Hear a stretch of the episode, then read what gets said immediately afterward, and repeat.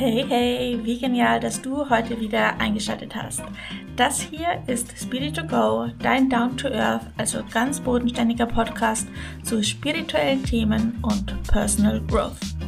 Mein Name ist Rio, ich bin wie Sylvie Achtsamkeitscoach. Darüber hinaus bin ich noch lizenzierter Fitness- und auch Ernährungscoach. Für die heutige Episode habe ich mir etwas ganz Besonderes überlegt. Ein Thema, das mir persönlich am Herzen liegt, weil ich selbst damit struggle. Und zwar wäre das das Thema Ruhe geben oder auch einfach mal Ruhe geben. Mit Sicherheit kennst du diesen Spruch, äh, in der Ruhe liegt die Kraft. Da liegt ganz, ganz viel Wahrheit drin und dennoch ist es nicht immer ganz so einfach und ganz so simpel. Deshalb heute ein kleiner Deep Dive ins Thema Ruhe geben. Wie gesagt, ist Ruhe geben nicht unbedingt mein Forte. Äh, ganz im Gegenteil, ich bin eher so eine Art, ja, in Anführungsstrichen Arbeitstier.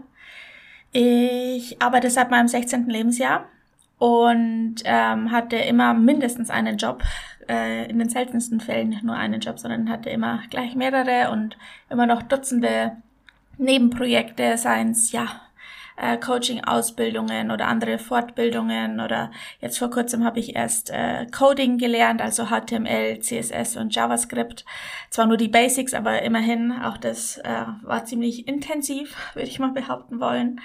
Und ähm, genau, dazu kommt natürlich noch äh, ja Zeit mit Freunden verbringen zu wollen und ähm, regelmäßig zum Sport gehen wollen und alles Mögliche. Von daher ist äh, Ruhe geben, oder geschweige denn ausreichend Schlaf bekommen, äh, nicht ganz so einfach bei mir. Aber ja, ich bin aktiv dabei, das zu ändern. Und deshalb dachte ich mir, ich nehme etwas auf die Reise mit und gebe euch schon mal ein paar Learnings mit, die ich so erfahren durfte.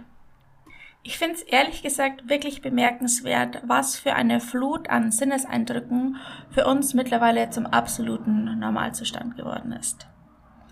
Es ist ja nicht nur so, dass wir einfach nur zu Hause sind oder auf der Arbeit oder irgendwie draußen unterwegs und so diese in Anführungsstrichen normalen Sinneseindrücke auf uns einprasseln, sondern das wird ja noch in ganz andere Ebenen gehoben, wenn wir uns mit beispielsweise Social Media befassen und mit diesen Kurzformvideos, mit dieser unfassbaren Flut an Bildern, Texten, Musikstücken, ähm, ja, also ich denke, es ist bemerkenswert, was da alles auf uns einprasselt und von daher finde ich es auch überhaupt nicht verwunderlich, dass ganz, ganz viele Menschen da absolut, ähm, ja, teilweise überfordert sind und es noch nicht mal wirklich merken.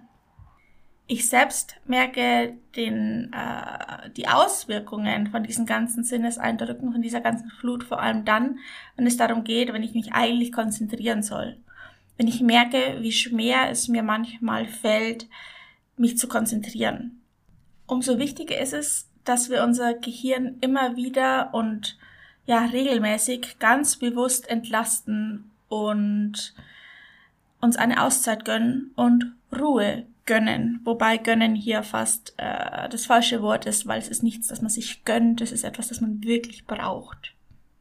Was ich selbst nämlich oft vergesse, ist, dass unsere Gedanken eigentlich nur dann wirklich ja freien Lauf haben, wenn wir von externen Stimuli frei sind. Und ja, das ist vor allem dann, wenn man kreativ sein will oder produktiv sein will, besonders wichtig.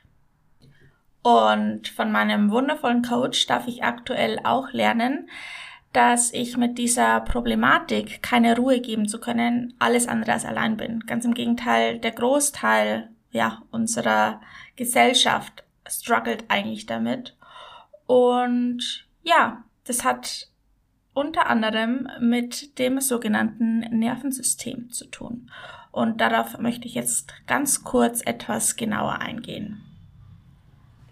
Das Nervensystem ist dir vielleicht dahingehend ein Begriff, dass du schon mal vom Flight, Flight und Freeze Mode gehört hast.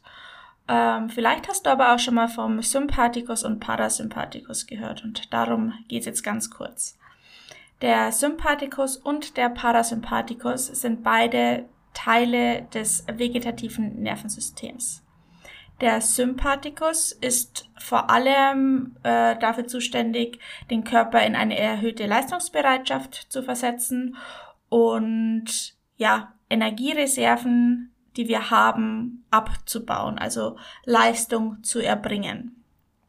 Der Gegenspieler des Sympathikus ist der Parasympathikus. Der Parasympathikus ist eher für die Regeneration und auch den Aufbau von Energiereserven zuständig. Wenn wir also regenerieren, bauen wir wieder genug Energiereserven auf, um dann, wenn der Sympathikus ins Spiel kommt, auch die nötige Energie zu haben, äh, ja, Leistung zu erbringen.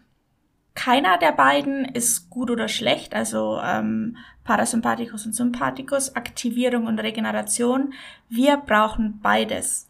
Wir brauchen eigentlich eine Art ja, Gleichgewicht des Organismus und dieses Gleichgewicht würde man dann Homöostase nennen.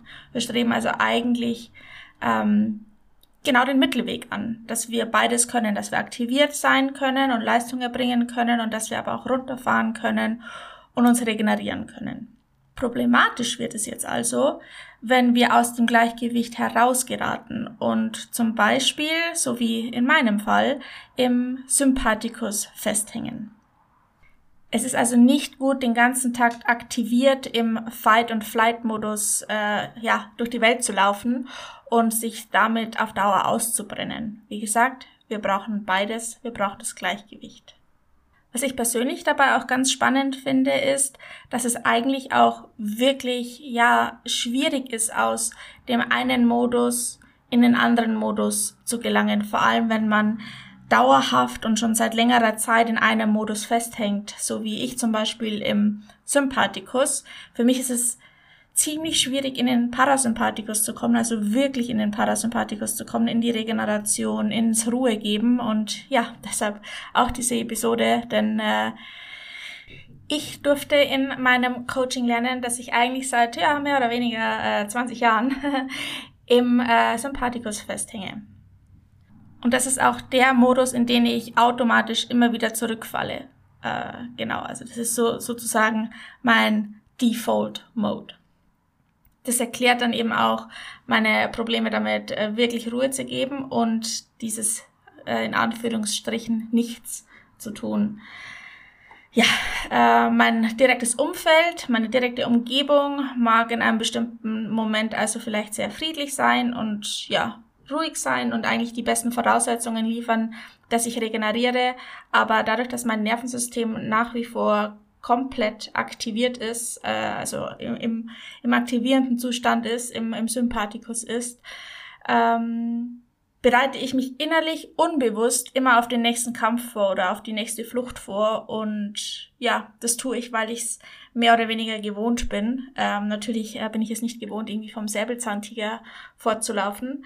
Ähm, aber ich bin es quasi gewohnt ähm, vom, von früher her, dass ich immer aufpassen muss und dass ich immer in Hab 8 sein, sein muss. Äh, und ja, deshalb ist es mein Go-To-Modus, gewollt oder ungewollt.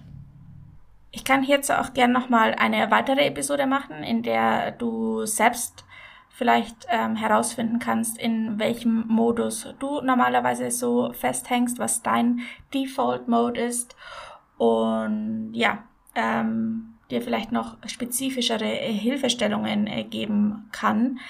Ähm, was ich nämlich mit all dem hier nicht will, ist einfach nur zu sagen, ja, meditiere zweimal am Tag und alles wird gut. Äh, das ist für regulierte Menschen, also für Menschen, die gut von Sympathikus in Parasympathikus und zurückwechseln können, ist es optimal. Also Meditation, go for it, unbedingt. Ähm, Sylvie hat ja auch schon ganz viele tolle Meditationen eingesprochen. Ich selbst merke aber, dass ähm, auch wenn ich schon mal eine Phase hatte, in der es etwas besser ging mit Meditieren, ich aktuell überhaupt nicht gut meditieren kann. Und das liegt einfach nur daran, dass mein Nervensystem nicht reguliert ist und ähm, ich sobald ich mich hinsetze, um zu meditieren, ich extrem angespannt werde und mein Kopf quasi durchdreht. Deshalb habe ich mir jetzt ein paar Punkte überlegt, die du auch mit einem aktivierten äh, ja, Nervensystem vielleicht ganz gut umsetzen könntest. Ein paar erste Schritte. Die nicht nur mit der reinen Meditation und dem reinen wirklich nichts tun zu tun haben, sondern vielleicht gibt es noch ein paar andere Stellschrauben und es gibt definitiv ein paar andere Stellschrauben, an denen du vielleicht ansetzen magst. Nummer eins meiner Tipps, ähm, um trotzdem die Kraft der Ruhe äh, ja für dich nutzen zu können, wäre wieder einmal äh, eine Morgenroutine und wenn möglich auch eine Abendroutine ähm, zu implementieren. Ich hatte dazu zuletzt auch schon eine Episode aufgenommen, eingesprochen und genau, ich kann dir die Episode gerne nochmal ähm, in der Episodenbeschreibung verlinken. Da gehe ich ganz genau darauf ein, wie du eine Morgen- oder eine Abendroutine oder generelle Routinen implementieren kannst, für dich generieren kannst. Ähm, Routinen, ganz besonders Morgen- und Abendroutine, sind wirklich ein Gamechanger in meiner Ansicht. Aber kommen wir zur Nummer zwei, und zwar wäre das genug Schlaf. Das ist ein Punkt, bei dem ich mir wirklich an die eigene Nase fassen darf. Ich tendiere dazu, zu wenig zu schlafen, aber bin auch hier aktiv dabei, mich zu, in Anführungsstrichen, zu bessern, äh, das gesünder für mich zu gestalten. Bedenke, nicht jeder Mensch braucht acht Stunden Schlaf. Manche brauchen weniger, manche brauchen aber auch mehr.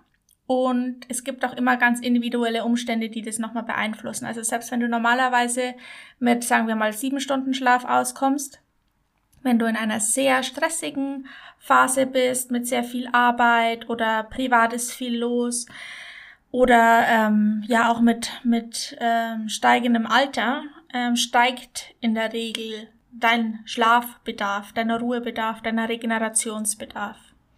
Genau. Und noch ein kleiner Disclaimer obendrauf. Ich spreche hier von qualitativ hochwertigem Schlaf. Das heißt also kein TV nebenher im Hintergrund äh, mit möglichst wenigen bewussten Wachphasen, an die du dich auch am nächsten Tag noch erinnern kannst. Und auch ja, zu einem qualitativ hochwertigen Schlaf gehört auch ein wohltemperierter Raum. Da gehört aber noch ganz, ganz viel mehr dazu. Und bevor ich mich hier in den Details verliere, verweise ich einfach mal auf eine Episode des Podcasts Stronger Than You von Olaf Mann. Der hat ganz zu Anfang äh, seines äh, Podcasts mal eine Episode zu Schlaf und Schlafhygiene aufgenommen und die kann ich wirklich nur jedem wärmstens empfehlen. Ähm, auch diese Episode kann ich sehr, sehr gerne in den Show Notes verlinken. Dann, Punkt Nummer drei, schwinge ich als Ernährungscoach die Ernährungskeule. Ich bin überhaupt kein Fan von dem Spruch, du bist, was du isst. Ich äh, möchte diesen Spruch aber dennoch in diesem Moment etwas umformulieren und trotzdem nutzen, und zwar sagen, du bist, wie du isst. Es macht nämlich durchaus einen Unterschied, in welcher Umgebung du isst, mit welcher Gemütslage du isst, ähm, in welcher Schnelligkeit du isst. Genau. Optimalerweise würdest du im Sitzen essen, an einem ruhigen Ort, ähm, vielleicht vor dem Essen ein paar Mal tief durchatmen, um auch wirklich in Ruhe zu essen, um auch in diesen Ruhezustand äh, mehr reinzukommen, egal wie stressig äh, der Alltag und die nächsten To-Dos auch sind und wie sehr die Arbeit drängt. Ähm, es geht hier nicht nur darum, dass deine Nährstoffe besser aufgenommen werden und dass dein Körper die Nahrung besser verarbeiten kann, sondern um dein allgemeines Wohlbefinden, um Sättigung, alles drumherum. Es ist, ist wirklich wichtig, wie du isst, nicht nur was du isst. Wobei ich natürlich auch empfehlen würde, bei der Nahrungsmittelauswahl ja ein klein wenig darauf zu achten, dass es vielleicht ähm, Lebensmittel sind, die möglichst unverarbeitet sind und ähm, die dich sättigen, ohne dass sie dich großartig müde machen natürlich. Optimalerweise ähm, gäbe es auch keine Ablenkungen nebenher, also kein Scrollen auf Instagram, keine YouTube-Videos, kein Blättern in der Zeitschrift, ähm, nichts Großartiges äh, in dieser Hinsicht, sondern wirklich Fokus aufs Essen, auf dein Sättigungsgefühl und einfach wirklich in dem Moment sein und bleiben. Vielleicht merkst du, dass ich auch hier selbst schon Erfahrungen machen durfte. Also sprich, ich bin auch eher so der Typ, ah, ich scroll mal hier ein bisschen auf Instagram und ach, das YouTube-Video hätte mich noch interessiert und ähm, ja, der spannende True Crime Podcast nebenher, der kann ja nicht schaden. Hm, vielleicht doch, wenn er mich auf irgendeine Art und Weise weiterhin aktiviert und ich damit nicht zur Ruhe komme und eigentlich nicht in diesen Rest and Digest äh, Modus reinkomme, dann sollte ich es vielleicht doch bleiben lassen. Genau, und damit wären wir aber auch schon beim nächsten Punkt, Punkt Nummer vier, nämlich Social Media beziehungsweise Social Media Detox. Ich glaube, uns ist allen bewusst, dass Social Media toll ist, aber auch die ein oder anderen, ja, negativen Aspekte hat. Es trägt weiterhin zu dieser Flut an Sinneseindrücken äh, bei, die wir eigentlich so gar nicht verarbeiten können. Und deshalb schlage ich jetzt einfach mal einen Social Media Detox vor. Das kann entweder sein, dass du am Wochenende die Social Media Apps ruhen lässt, äh, sie entweder deaktivierst oder sogar ganz vom Handy löscht und einfach mal zumindest Samstag, Sonntag wirklich abseits von Social Media das äh, echte Leben erlebst. Oder auch mal, wenn du eine Woche Urlaub hast, irgendwie wegfährst, ganz aktiv dich dafür zu entscheiden, Social Media sein zu lassen. Ähm, die Bilder kannst du auch danach noch posten. Ähm, und genau, du kannst trotzdem auf dem Laufenden bleiben, indem du dich einmal am Tag bewusst äh, auf seriösen Seiten bewegst und irgendwie das, das Weltgeschehen im Auge behältst. Wobei auch das kann durchaus mal eine Woche ruhen, würde ich meinen.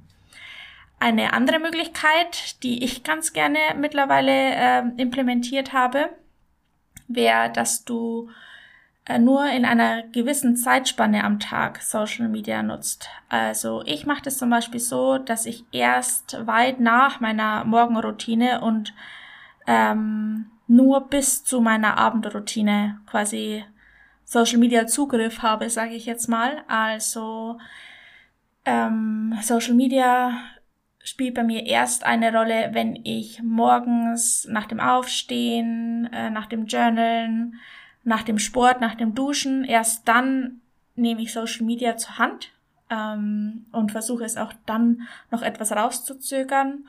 Und abends spätestens, wenn, wenn ich mich ja bettfertig mache, ähm, spätestens dann lege ich Social Media auch beiseite und ähm, mehr oder weniger deaktiviere die App.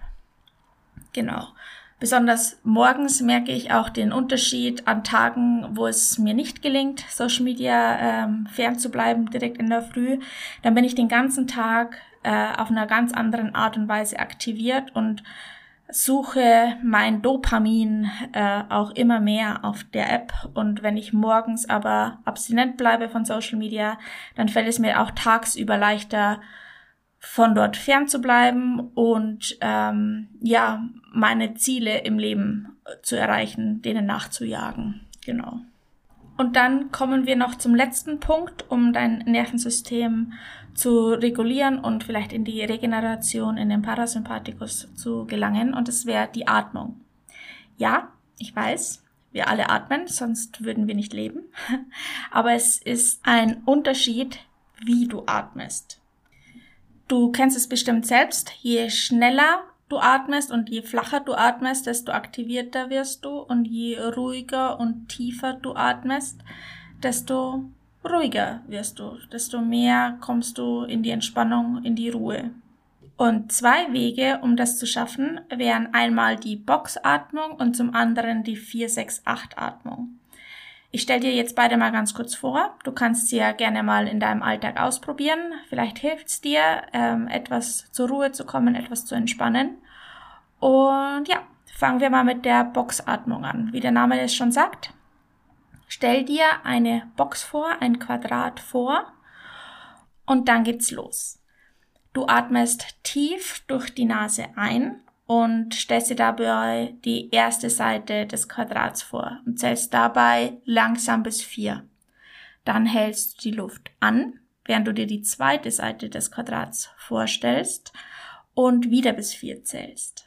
Dann atmest du langsam durch den Mund aus, während du dir die dritte Seite des Quadrats vorstellst und wieder bis vier zählst. Und dann hältst du so die Luft nochmal vier Sekunden lang an, während du dir die vierte Seite des Quadrats vorstellst.